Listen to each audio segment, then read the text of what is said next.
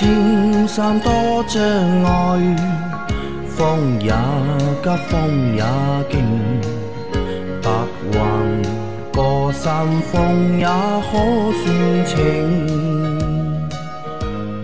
莫说水中多变幻，水也清，水也养车修车乐趣多，开车用车没烦恼。大家好，欢迎收听老秦汽修杂谈，我是老秦。大家好，我是老秦的小工杨磊。大家好，我是阿 Q。好，我们今天的节目接着昨天继续啊，但今天阿 Q 声音好像有点轻啊，对的，被这个叫猪圈，猪圈啊，被出圈对吧？被猪圈给搞了，稍微有一些被脚圈搞得鼻炎又犯了，对吧？啊，好的，坚持一下，坚持一下，今天才是这个星期的第三集，对吧？算上今天这一集，我们还有三期节目要录，对吧？坚持啊，要坚持。来，第一个问题是求教三位大神啊，一四年君威尾箱大几率打不开，打开了大几率关不上。驾驶位车门在打开的状态下按车门上的上锁键，车门锁上，但是会马上自己解锁，不管着车不着车都有这个问题。如果把车门关上再上锁就正常。嗯我们不说前面的那个问题，先说后面的这个问题啊。啊你把车门打开去按闭锁键，嗯，它是会有闭锁动作，但是马上会解锁，为什么呢？因为你没关门，因为你没关门，门只有关好了以后，闭锁才可以被确认啊，才能锁得上。对的，因为那个锁块里面会有这个会有一个开关来确认门是不是锁好，锁好了以后才能闭锁。你门打开的情况下，它是不确认这个门是关好的情况下是不会闭锁的，好吧？呃，这是第一。那后前面那个问题呢？前面的问题，尾箱盖大几率打不开，你有没有拉手刹？君威不拉手刹是手刹是打不开尾箱盖的。哦，要拉手刹对吧？对的啊放到光放 P 档是没有用嘛？嗯，放 P 档没用，要拉手刹。啊那它打开了又关不上了。打开了又关不上，这个就要考虑一个什么问题呢？这个锁块是不是有点问题了？好吧，是不是锁块的问题？对吧？锁块如果有问题的话，那么不容易被关上。那么首先你要看一下这个，还有的人就是在关这个尾箱盖的时候会比较重，嗯，每次关都比较重，关到最后呢就会不容易关上。为什么呢？锁住下沉了。锁住下沉。啊，更不容易关上。所以你可以检查一下这个锁住与锁块的工作之间的距离的位置，不行的话要调整一下锁住，往上提一点，就会很容易关上了。啊，好吧，它这个我觉得这这个打不开和不容易关上是两个问题。是两个问题。对，好，那阿 Q 有看法吧？没什么看法没，听老秦的啊听老秦的对吧 听老秦的。好，再下一条，老秦老秦，江湖救急。一四年别克君威 GS 二点零 T 怠速起步抖动严重，不敢给油，换过点火线圈，四个火花塞都不好使，看过好几个修车厂也没整明白。啊。怠速抖动，又是个别克君威、GS 两点零 T 的怠速起步抖动严重，不敢给油，换点火线圈，四个火花塞都不好使，是吧？那么你为什么换点火线圈呢？你用电脑诊断了吧？有没有这个缺火信号？有有没有这个缺火记录？没有缺火记录的话，你换火花塞、换点火线圈属于什么呢？属于这个碰运气，对吧？先一条龙啊看看这条龙是不是是你的那条龙吧？对吧？所以 不管什么问题，哪怕比较接近的故障现象，也要先去检查一下它的故障到底发生在哪里啊。如果没有这个失火信号、失火记录的话，你换点火线圈与火花塞的话，我觉得这个是在搞迷信活动，嗯，对吧？那么为什么起步抖动严重？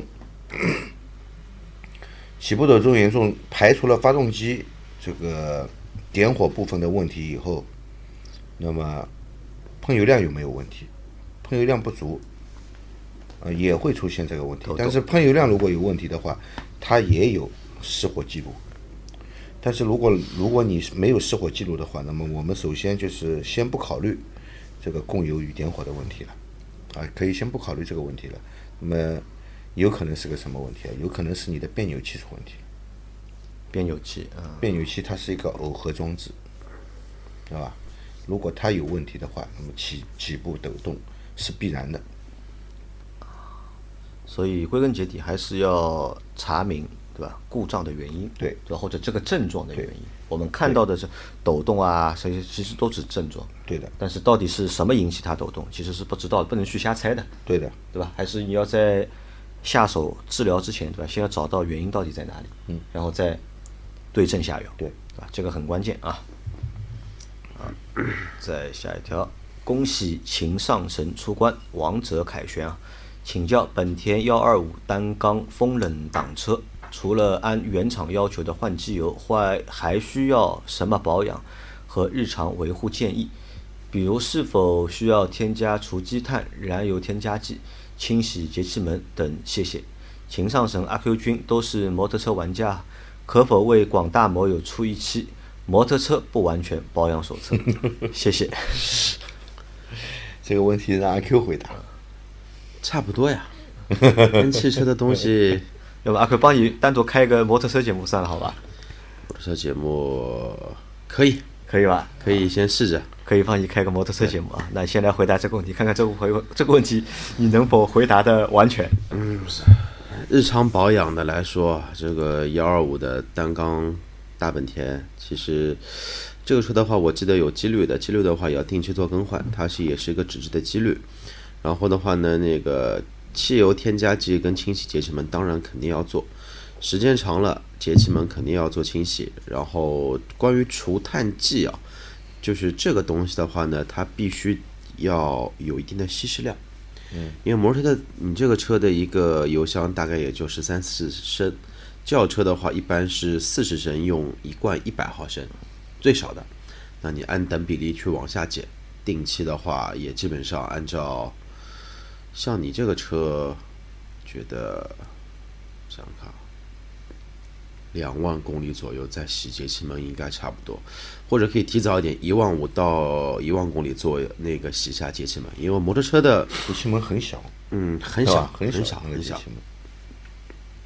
摩托车因为关键的一点就是它的运行的转速是远比汽车要高很多，摩托车像这种幺二五的话起步就三四千转，对。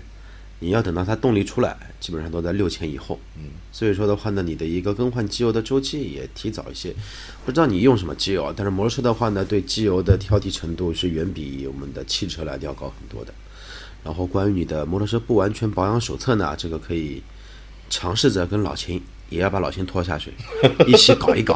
啊，那这个要不这样吧，做一期，到时候做一期西米的专项节目，对吧？对，摩托车的不完全保养手册，好吧？对。然后还有那个日常保养维护什么建议啊？呃，链条定期检查一下，两千公里到五千公里你肯定要检查一下，缺油的话就加点油。还有什么呢？那个刹车油，摩托车链条脏了也要洗，哎，脏了也要洗完了再加油。对，我在前面录节目前刚刚把我的链条稍微喷了一点油，然后刹车油也很关键，很多摩托车的修理修理店，我不知道他哪里来的这种技术参数啊。嗯。都说摩托车的刹车油终身不用换的，这么牛逼！已经包括甚至于说遇到一些专门修大排量的重机的一些修车店师傅说：“啊，你刹车油有漏吧？没漏呀，没漏你换什么啦？”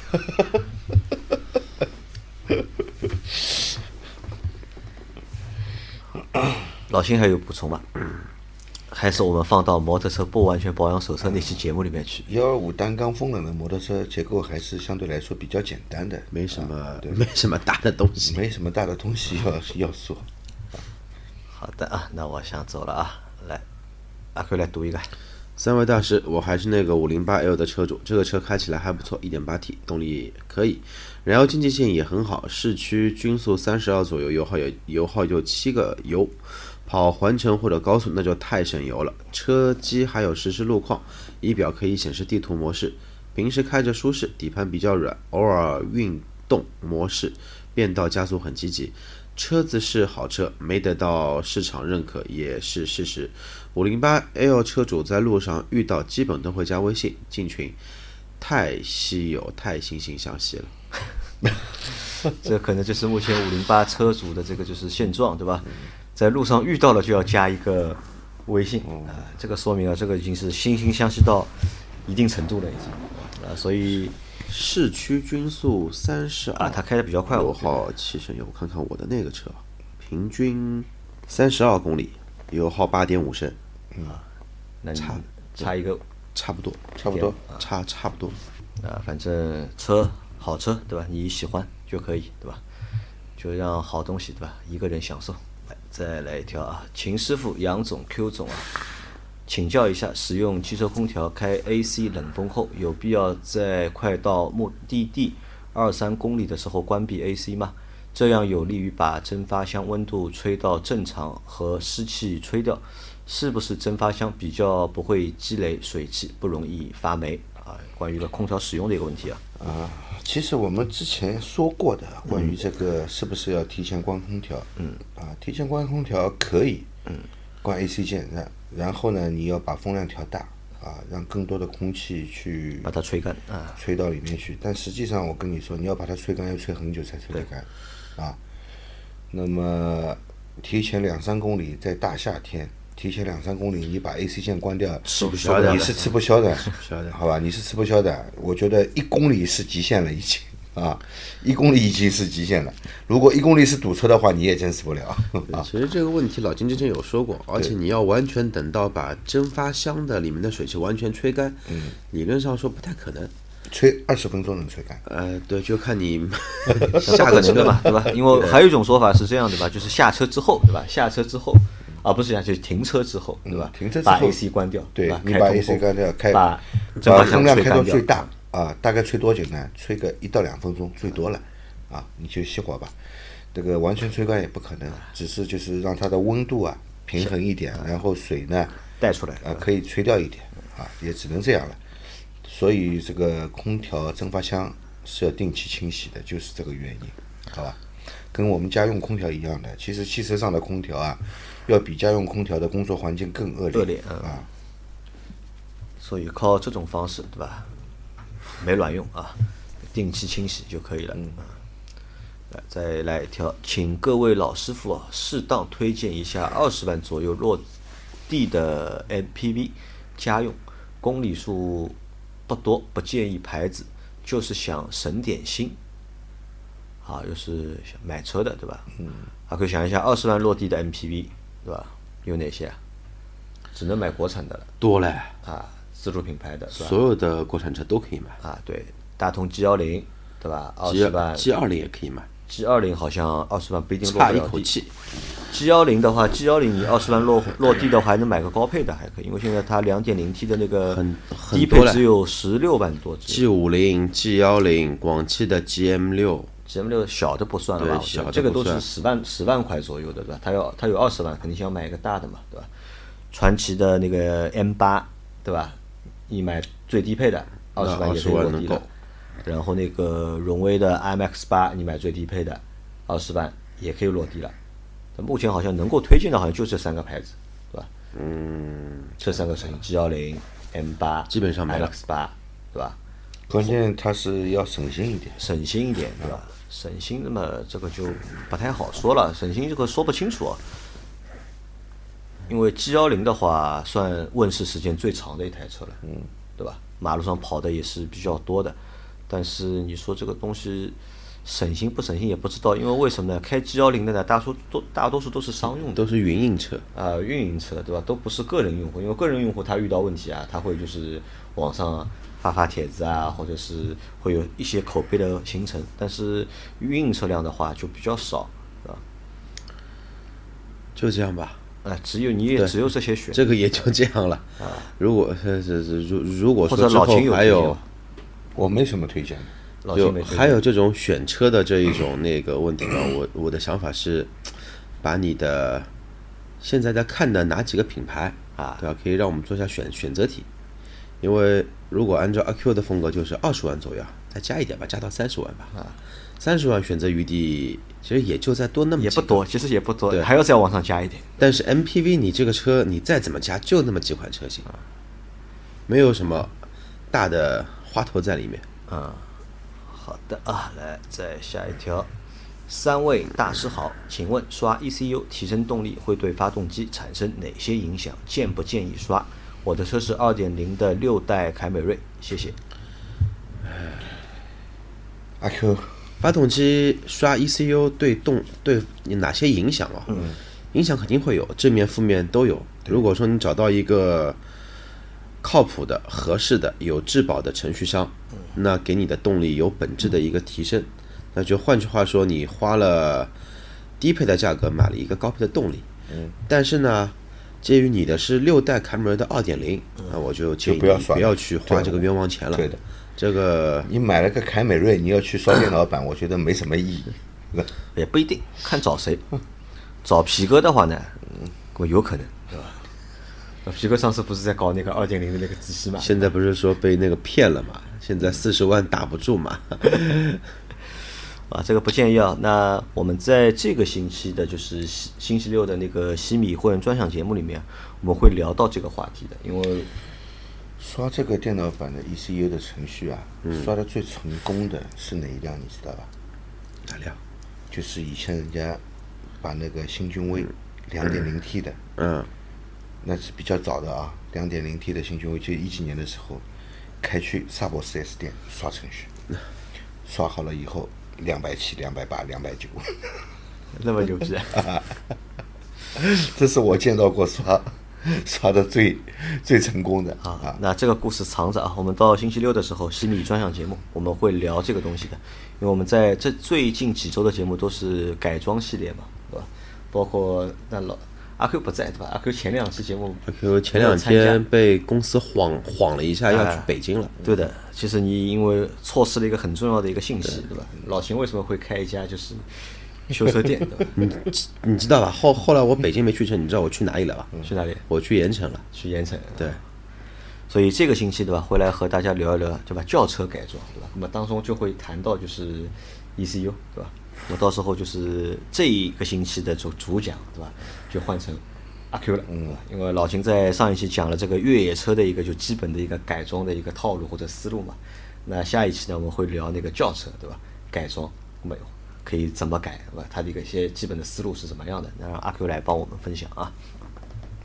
你可以听我们就是这个星期六的西米会员的专享节目。再来一条是老秦你好，更正一个关于本田缤智车主换 CVT 变速箱油的问题啊，是可以换滤芯的，很简单，它有两个滤芯，内置油底壳里面一个大的，外置散热器里面一个小的。1.5车型换油量是5.7升，1.8车型换油量6升，可以换那么多吗？本田 CVT 变速箱是吧？嗯。本田 CVT 变速箱，你换变速箱油的话，你到 4S 店换，他也不会给你换那个变速箱内部的那个滤芯，不换的那个滤芯，只有修变速箱的时候才换。那么你说一定要去换这个滤芯的话呢，也不是说不能换，那就拆呗。对吧？只是我觉得，呃，为换这个滤芯去拆一次，我觉得没有什么意义啊。它那个外面的那个散散热油管上面是有一个滤芯的啊，那个滤芯只是过滤一下那个油油管内流动的这个油的滤芯，那也不是一个主要滤芯。其实那个滤芯，你说要换嘛，也可以换啊。那么。但那个换油量呢是这么多吗？换油量，本田的 CVT 的变速箱，它总的油量是七点八升，嗯，总的油量是七点八升八升啊。那么如果是采取重力换油不换滤芯的方式来换的话呢，那么差不多是三点七到三点八升的一个换油量，好吧？三点七到三三点八升。如果说你不放心的话呢，可以就是换好了以后出去开一下，回来再换一遍。那么换油也就够了，啊。阿 Q 对本田的车比较熟啊，对吧？对本田的车熟，但是本田的 CVT 的变速箱只开过没换过。没换过，对吧？对，因为我的两台本田，啊不对，对的，两台本田加之前朋友的一台本田加在手里面开在一起的时间也就三年不到，好的，也没换过油。没换过。Q 之前在本田上班的时候还没有 CVT 的，是吧？呃，有飞度是 CVT 的，啊，好，那过了啊，再往下走，放机油和吸机油哪个更好啊？放机油和吸机油。那么要看具体的发动机的，要看具体的发动机的。那么有的发发动机的油底壳是阶梯状的，它的那个机油尺导管如果如果是探不到最底部的，那么你还是放油放油啊，会干净。如果油底壳是平的，它的那个机油尺导管啊，机油尺是可以探到那个机油那个油底壳底部的话呢，那么抽油肯定比放油干净。抽会方便，对吧？就但是要看发动机，不是方便，是干净。干净。啊，但但是要看具体的发动机，大多数发动机是抽的比较干净。那么有些发动机它的油底壳是阶梯状的嘛，啊，它这个机油尺看不到那个油底壳的最最底部的这个位置的。如果你用从这个机油尺导管这里塞管子下去抽油的话，那么最底部的那些油你抽不到，你抽不到你就不能说抽的干净，对吧？老辛在店里帮别人做保养的时候换机油啊，我也是看这个发动机的，你喜欢用抽的还是用放的？肯定是抽啊。抽啊，也抽的干净不方便，关键还是看发动机，对，对吧？作为中国的奔驰车主啊，我那个车是没办法去抽，因为没有机油尺，没有机油尺，宝马很多车都没有机油尺，它只能宝马也是放机油。，宝马也是。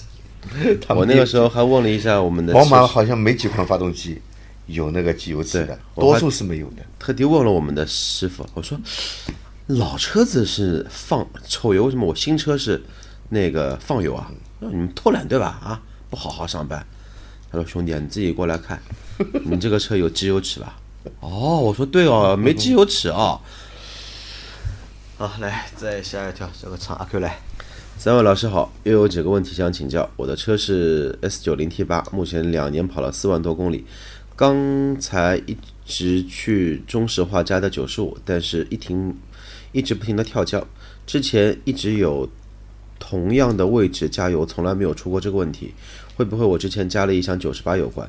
加油站的阿姨说，捷豹车经常会在这个会有这个问题，请问这个是什么情况？还有，我前几天去了沃尔沃品牌体验中心，里面的工作人员说，加油只能从低标号升级到高标高标号，不能高标号降低到低标号。偶尔一次不要紧，如果一直加九十八，然后加九十五，会伤发动机。请问有这个说法吗？还有，最近发现我的车低速柔库的时候打方向会有轻微的嘎吱声，要仔细听才能听到。速度起来一点，速度基本超十就后就没有了。请问这个是什么情况？需要维修吗？谢谢。当中有三个问题，对吧？第一个问题是为什么加油的时候会跳枪？加油的时候为什么会跳枪呢？这个如果你之前从来没有跳过枪，只是这一次跳枪，对吧？而且之后再去加油也没有出现过跳枪的问题呢，那就是加油站的枪的问题。枪的问题，是这个枪不太好。那么你说你之前同样是在这个加油站的加油位置，从来没有出现过这个问题，有可能他今天你去加油的时候，他把枪上面的那个皮碗给换掉了。现在加油站的枪上面都加一个皮碗，嗯，枪塞进去了以后，这个皮碗是罩住你的那个加油孔的嘛？加油口的，知道吧？有时候它那个皮碗呢太长了，导致你油箱里面的空气啊回不出来，就会跳枪，好吧？然后第二个问题说，品牌体验中心的工作人员说，加油只能从低标号升到高标号，不能高标号降到降到低标号。否则会对发发动机造成损伤。嗯，好了，又是一位对发动机工作原理完全不了解的人在告知我们的客户 该怎么加油。只有最适合我们发动机的这个标号的汽油啊，没不是说这个汽油只能从低标号往高标号升级，升级完了以后再回过来，发动机就要坏了，并不是的。其实类似于这样的问题，我们之前回答过蛮多次，回答过很多次对了。很多只是问法很不一样很多次。然后很多人问的是九十二，我加九十二的，对吧？现在加九十五可不可以？或者我加九十五的，我加九十二可不可以？那这是一种问法嘛，对吧？但是这个问法比较先进嘛，或者这个工作人员他的提法比较先进嘛？可以从低往上，看似逻辑很啊，但是不能从。从高往下减，这个是不行的，对吧？啊，不存在啊，不存在这样的一个说法，对吧？你的车该加什么就加什么啊。那然后还有他一个还有个问题是他的车对吧？低速柔库，对吧？打方向会有轻微的嘎吱声，对吧？要仔细听才听得到。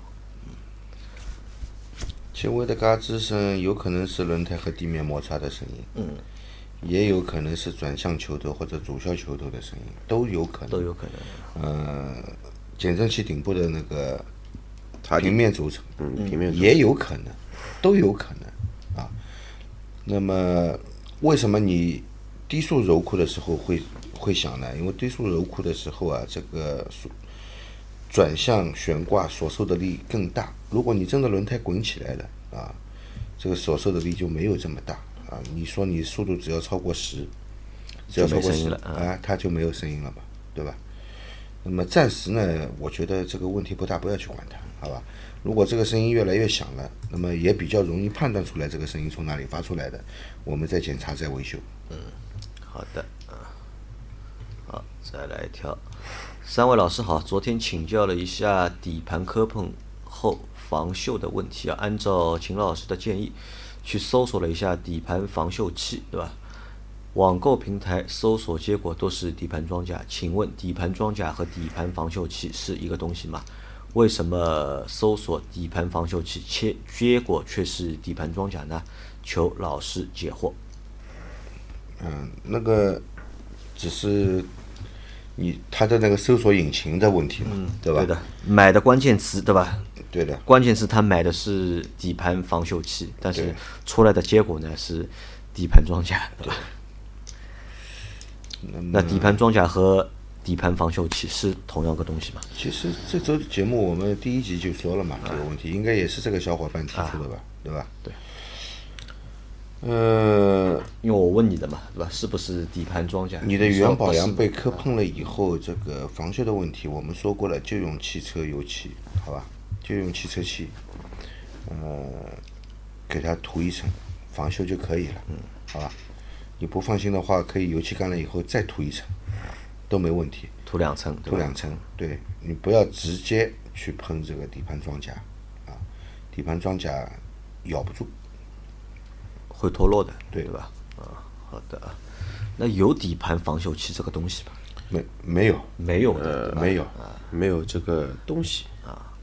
好的啊，来再来一条是看了本期标题啊，有同感啊。车一直在四 S 店保养，买保险送了一次途虎保养，当时看机油包装就怀疑都是外国字，剩下的机油不让拿走，说是欧版机油，结果车开着开着就不舒服，对吧？后来去四 S 店重新保养，车就恢复原来的状态了。对途虎的保养服务没有好感，我在四 S 店保养是没办法。曾经在外面做过几次保养，感觉都坑人啊，那个就尴尬了啊。因为我们在上周节目啊，那一期节目应该阿 Q 应该不在吧？在吧？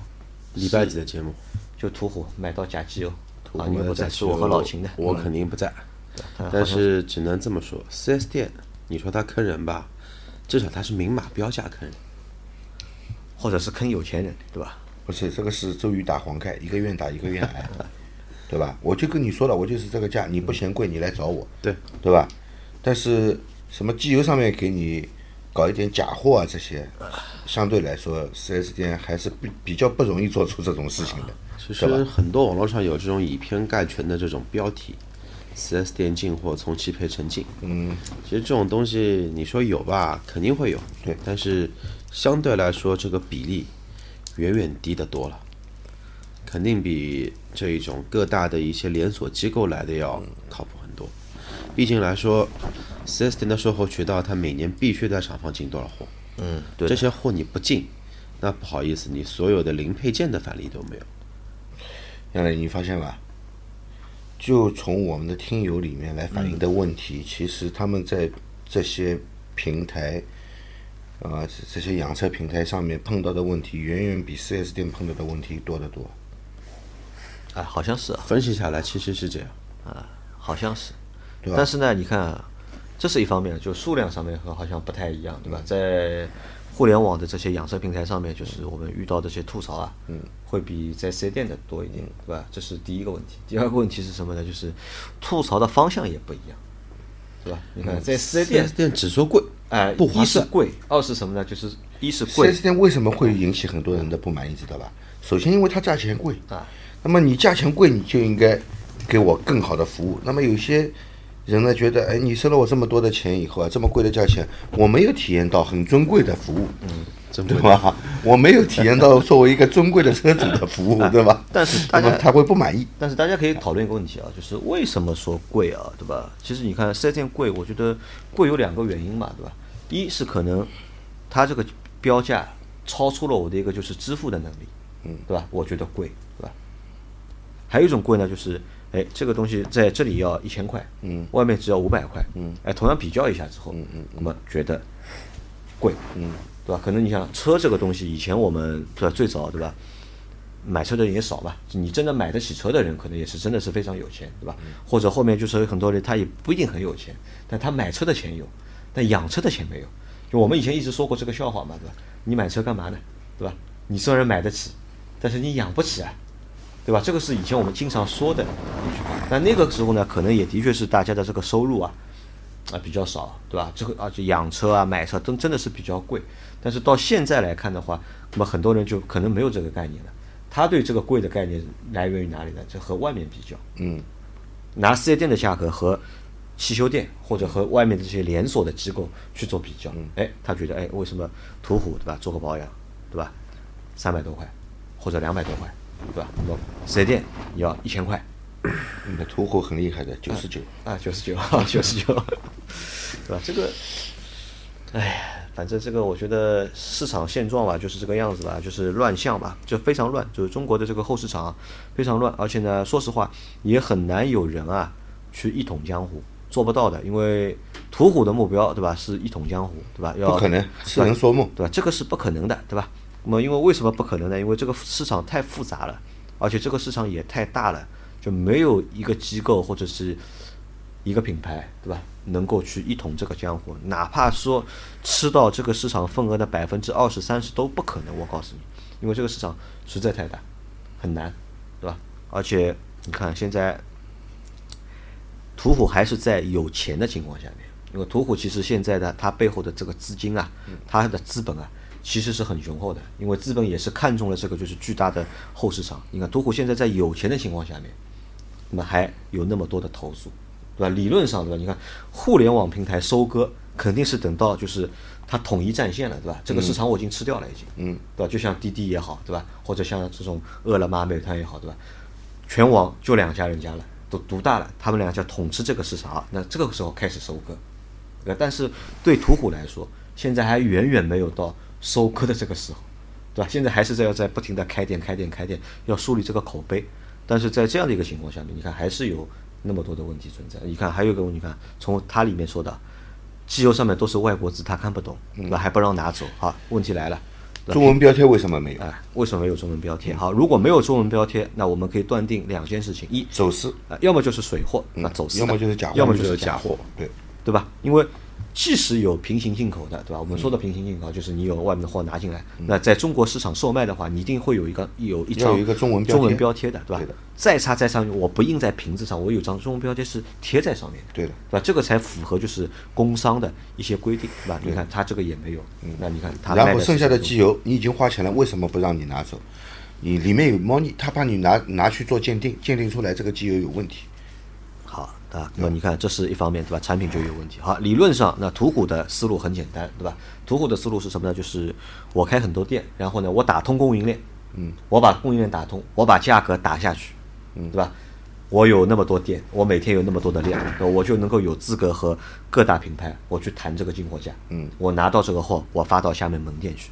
我相信途虎的确在这样做，但途虎应该是总部对吧？应该是不会发这种就是全是英文标贴的机油发到下面店里不好做，这个不好那做。我们我们按正常理，就是正常的开公司的一个啊思路正常的一个思路来说，对吧？好，这个当中是什么问题？管理问题。因为为什么？你管不住下面的人的呀，嗯对吧？即使你备了货了，对吧？你也铺了货了，但是问题是利润在哪里？那这个问题我们在之前也说过了吧？对吧？九十九块钱，对吧？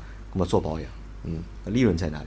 没利润啊，没利润，它没有利润。这是高进低出，这是高进低出，好吧？九十九块做保养绝对没利润，机滤要钱嘛，机油要钱嘛，人工要钱嘛，场地租金要钱嘛，对吧？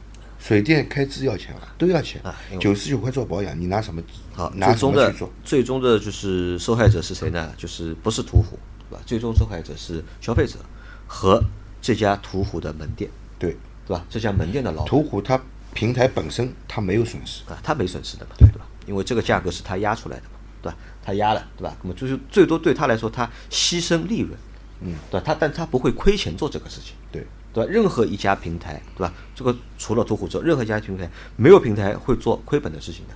我最多就是少赚点钱，或者我这一单我不赚了，但不可能有说我这一单我贴你十块钱的。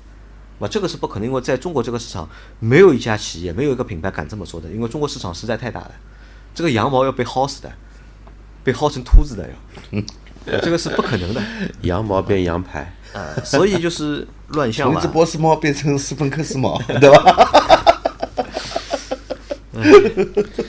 所以难啊，就是难到最后吧，就是我觉得难到最后，对吧？因为很多品牌，对吧？很多的品牌或者是机构都想做这个市场的救世主，对吧？或者都想做这个市场的拯救者，但其实啊，无解的，真的是无解啊。反而呢，我觉得就我们现在在做的这件事情呢，可能会对这个后市场啊，有那么一点点就是正向的这个推动啊的作用，对吧？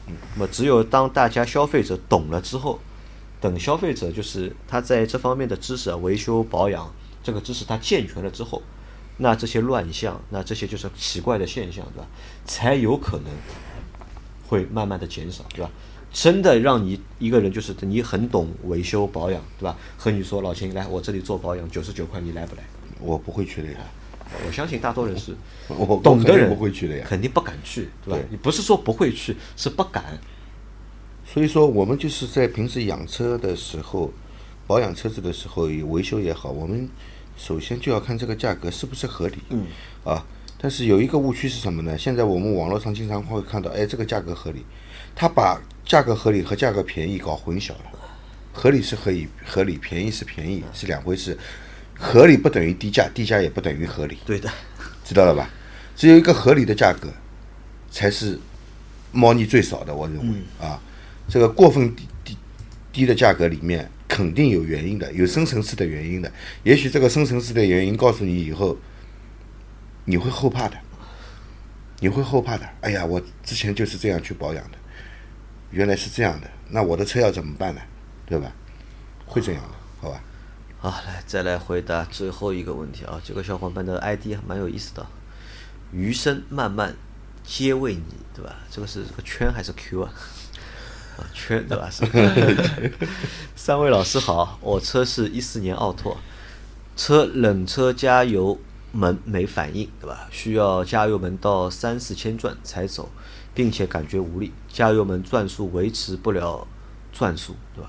前面去修车店说节气门坏了，我现在换了，感觉还是像前面那些问题，有一个故障码，混合气吸啊，冷车加油门没有反应啊，嗯、冷车加油门没反应，要到三四千转才会走啊。混合气过稀什么问题呢？几种可能啊，呃，燃油压力棒，这个燃油压力不足，不够，供油不足，对吧？这个喷油嘴堵塞，嗯，供油不足。嗯，燃油供轨上的那个燃油压力调节阀出问题了，供油不足，啊，也会造成混合气息，对吧？如果这个油路问题被排除了以后，那么还有什么原因会造成混合气息呢？真空漏气了，真空漏气了，也就是说在节气门之后有地方漏气，混合气也会吸啊，好吧？那么混合气如果过吸的话呢，呃，发动机肯定是无力啊，嗯，啊，发动机肯定无力，啊，这个之前你说前面去这个汽修店说是节气门坏了，他是凭什么说节气门坏的？其实这么多问题，概率最小的就是节气门坏。对的，但是换个节气门，他们的利润是最高的。对的。他换了节气门以后，问题还是跟以前一样，说明就不是节气门的问题嘛，对吧？啊，重新去检查啊，对吧？有两个方向，对吧？对，要么就是油路的问题，嗯，要么就是可能是真空漏气了，这两个可能会比较大一对，点。混合气息，对，好，那我们今天的这期节目也先到这里。大家有任何关于养车、用车、修车的问题，可以留言在我们节目最新一期的下方，我们会在下周的节目里面一一给大家解答。我们明天再见，拜拜。拜拜。拜拜。